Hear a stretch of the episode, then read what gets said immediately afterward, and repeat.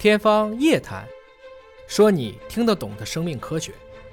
天飞一谈，说你听得懂的生命科学。各位好，我是向飞。今天呢，为您请到两位重量级嘉宾，一位是华大集团的 CEO 尹烨老师，尹老师好；向飞同学好。一位是基因组学的副研究员郭晓森老师，郭老师你好。对，向飞老师好。小森老师要简单介绍一下，他是参与到了全球第一个亚洲人的全基因组序列研究当中的炎黄一号，包括呢是中国跟欧洲多个国家一块儿合作的千人基因组计划。那么郭晓森老师也是在这个研究队列当中的，等于做了很多人类基因组学的研究。那么今天我们是从一个新闻说起啊，就是龙人啊，有一个杂志发表了一个就是 Dragon Man 啊，，Not dragon，不是龙啊，就是龙是吗？啊，dragon 是西方里面说的一种 monster，啊，中国的龙其实就是龙。学术上给它的命名用的是汉语拼音的龙，然后呢，你汉翻译过来呢就龙人，对吧？那么再用翻回英文又变成了 Dragon Man，这这这有点有点有点混乱。然后还有一些其他的一些杂志上也啊，也也那这也直接写个出来。他这个是还没有理解到中国的文化啊。啊，还不一样。就我们说的，你比如说最典型的，我们说饺子吧，嗯，饺子的英文翻译是 Dumpling 呢是 dumpling 和饺子有关系吗？但是我们就是其实应该翻译成骄字，对，就就 是就是就是就是这个样子。就像荔枝叫什么呢？荔枝那么就 lychee，但是就应该是这样子啊所以有些东西你不要严格意义上的，因为它本身它人家就没这个玩意儿。西方的龙是长翅膀。的，因为中国的龙和西方的 dragon 确实，你如果从图片上分析是两个物种，两个物种是两个物种，而且西方的龙一般你看我们都是在在一些守的财宝啊、嗯吐火呀、嗯野兰灾难，中国的龙都是祥瑞之兆啊，对这不一样对。啊。那么这个人类的古人类化石的发现，被宣称是发现了一个全新的人种。我们知道，如果是发现一个全新的人种，那就是现在学术界比较公认的尼安德特人呐、丹尼索瓦人呐、智人呐、这个是学术上比较公认的不同的人种。如果说龙人也是一个全新的人种的话，那意味着是一个很重大的发现了，对不对？这个事儿现在在我们研究古人类这个学派已经炒成一锅粥了。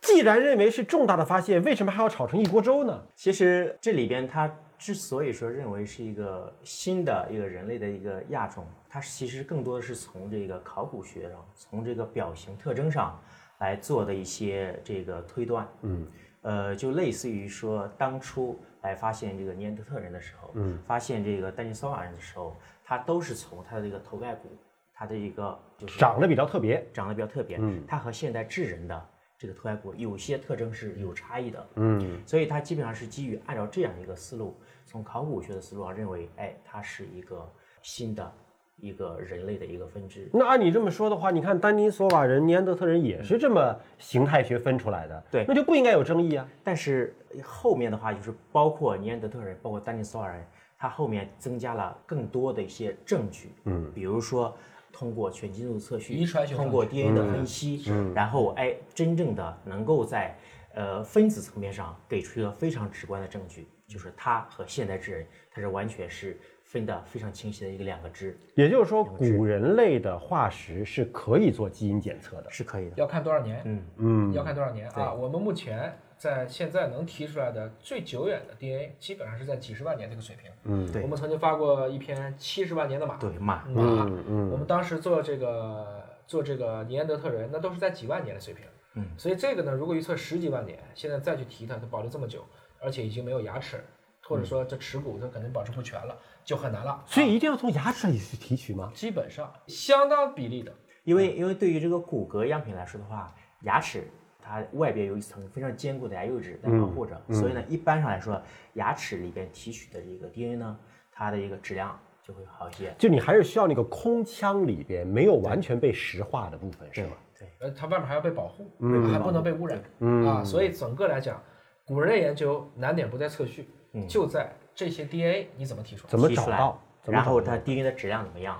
它不能说片段太小，太小的话，做起来的话也会我们可以给小森让小森给大家举个例子啊，比如说现在咱们说衡量鉴定是司法上用的了、啊，但是你说衡量鉴定和古人类鉴定这两个哪个更难呢？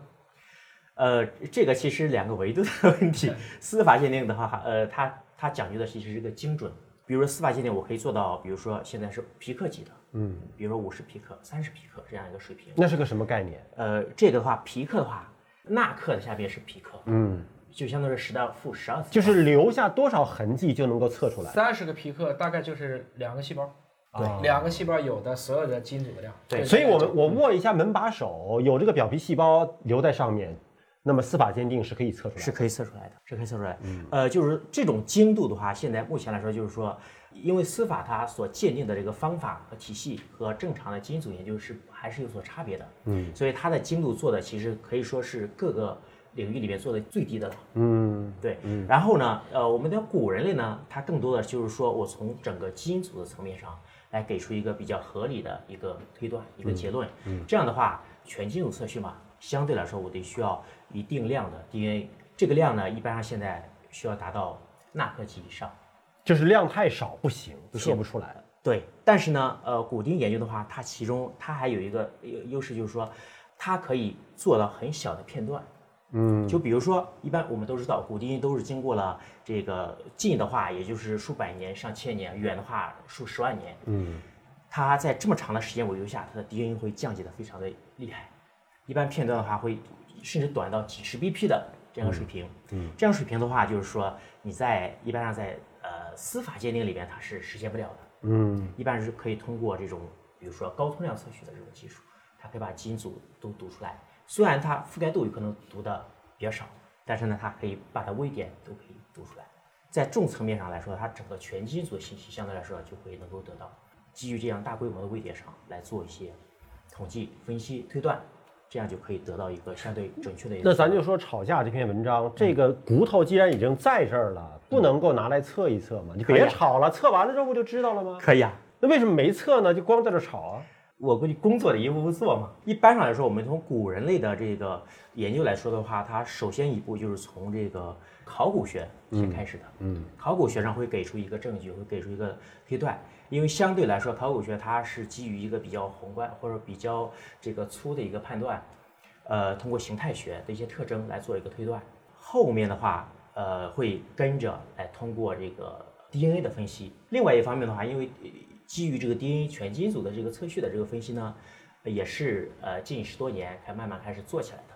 所以呢，一般上就是它会有一个这样的一个过程。但刚才说到了这个留下的头盖骨牙齿基本上没有了，嗯，看上哪儿？找啊？不是，就是牙里它才有吗？那呃，不只是牙里有，嗯，平常的骨头里边，嗯，也会提到 DNA，嗯，这个不过呢存在有很大的风险，嗯，有可能有嗯容易失败，因为呃比较短的时间里，比如说几百年、上千年的这个整个头盖骨来看的话，那个研究人员做过这种测试，嗯，呃，发现 DNA 含量最丰富的其实不是在牙齿，嗯，在哪里？是在耳朵后面的一块颞骨，哦，就是说那个什么颞骨上面有那个什么曹操古墓鉴定真假的那个测曹操家族和头盖发现了骨的那个小时候的，曹操是吗？是是不是那个就属于就反正是有骨头也能测出来，有骨头大家可以，但像这种几十万年的呢？几十万年就比较困难，因为刚才也说了，它时间太久远了，所以呢，它 DNA 有可能就片段都已经降解的比较。是不是？意味着我如果测这个古人类的这个骨头里的 DNA，那就是对它的这个骨头破坏了才能够测出来？就是这个它也要钻孔，就是这块骨头它也要钻孔。我们都称过微创，哎，嗯微创就是说选一个我们呃根据经验啊，一般这个的话都是根据一些呃有比较丰富的经验的这个实验人员。然后他根据经验会找到一些可能 DNA 质量会好的一些区域，然后先把这个上面的这个一层嗯打磨掉，嗯，然后呢？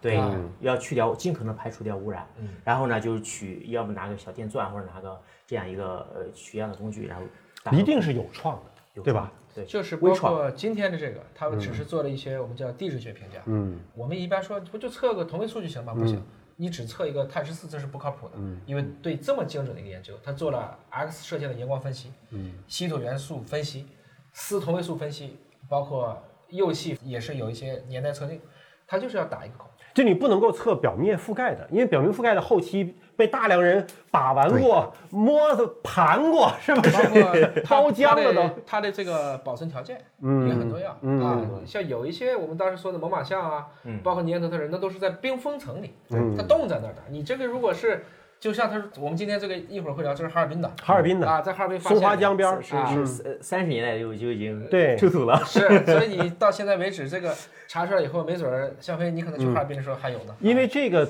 看这个历史资料来看哈，就发现者已经去世了，但是当时他是为了防止被呃日本人去把他挪走，对吧？然后其实是又隐藏起来，发现之后又隐藏起来了。那么这么多年来辗转，那不知道经过了多少人的手，对留到了今天。那么收藏者也不知道都是怎么保存的，怎么对待的。